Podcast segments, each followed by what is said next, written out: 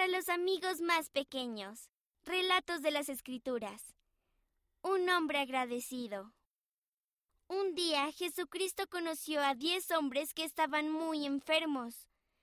Los hombres le pidieron a Jesús que los sanara. Jesús les dijo que fueran y se mostraran a los sacerdotes. En el camino los hombres fueron sanados. Ellos sabían que Dios los había sanado. Uno de los diez hombres regresó a Jesús, se arrodilló a los pies de Jesús y le dio las gracias. Jesús dijo que él había sanado debido a su fe. Puedes leer este relato en Lucas capítulo 17 versículos 12 a 19.